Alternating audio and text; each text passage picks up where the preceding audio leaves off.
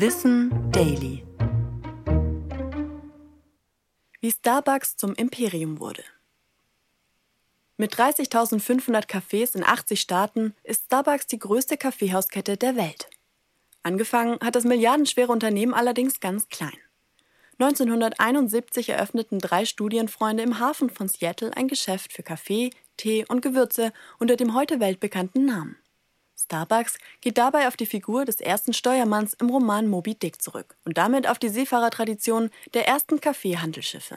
Die ersten zehn Jahre belieferte Starbucks vor allem Restaurants und Bars mit Kaffeebohnen und besaß nicht mal eine Handvoll Filialen in Seattle. Bis eines Tages der damals 29-jährige Howard Schulz eine Tasse Kaffee in einem der Läden getrunken haben soll. Er sei so begeistert gewesen, dass er ins Unternehmen einstieg und nach einem Jahr die Leitung übernahm. Allerdings hatte er größere Pläne für Starbucks als dessen damaliger Eigentümer. Schulz Vision war es, die italienische Kaffeetradition als Ort der Gemeinschaft in die USA zu holen und zu vermarkten.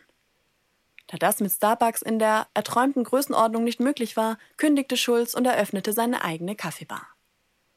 1987 stand Starbucks mit seinen elf Läden und 100 Angestellten allerdings zum Verkauf und Schulz ergriff seine Chance. Binnen zwei Jahren hatte er die Filialenanzahl bereits verfünffacht und von da an expandierte Starbucks nach und nach auf alle Kontinente.